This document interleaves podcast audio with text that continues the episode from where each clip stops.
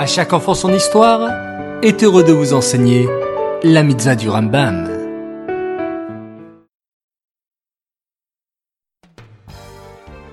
Bokertov mes chers enfants, bonjour, comment allez-vous?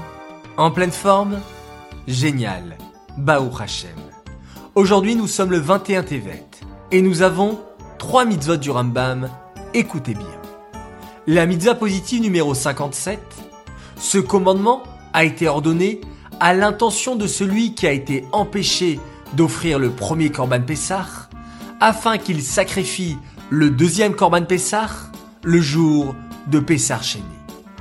La mitzvah positive numéro 56, il s'agit du commandement qui nous a été ordonné de consommer l'agneau dans la nuit du 15 Nissan, dans des conditions précises, il doit être grillé, consommé dans une même maison, il doit être mangé accompagné de matzah et de maror.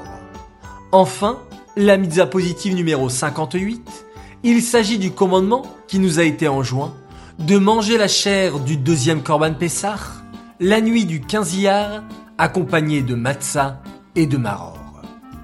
Alors, qu'est-ce que le deuxième Pessah?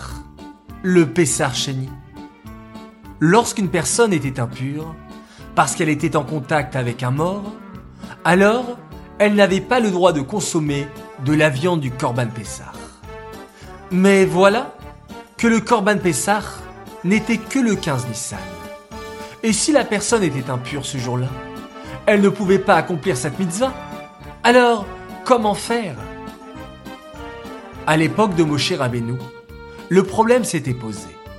Alors, une partie du peuple juif est partie chez Moshe en disant La Manigara, pourquoi allons-nous manquer? Moshe a demandé à Hachem quoi faire.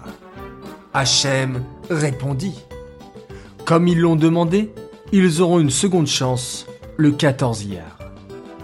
Ils pourront apporter le Korban Pessar Sheni et tous ceux qui n'ont pas apporté le sacrifice le 15 Nissan pourront l'apporter un mois après.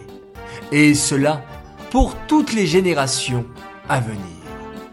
Le Korban Pessah, il fallait le manger avec de la matzah et du maror, des herbes amères. La fête de Pessah Sheni nous apprend un enseignement merveilleux. Lorsqu'un juif a manqué une mitzvah, alors il ne doit pas se décourager, abandonner et dire que c'est trop tard. Je ne peux plus rien faire. Non, rien n'est jamais perdu. On peut toujours se rattraper. Ces mitzvot sont dédiés les Nishmat, Gabriela Batmoshe, Aléa Shalom.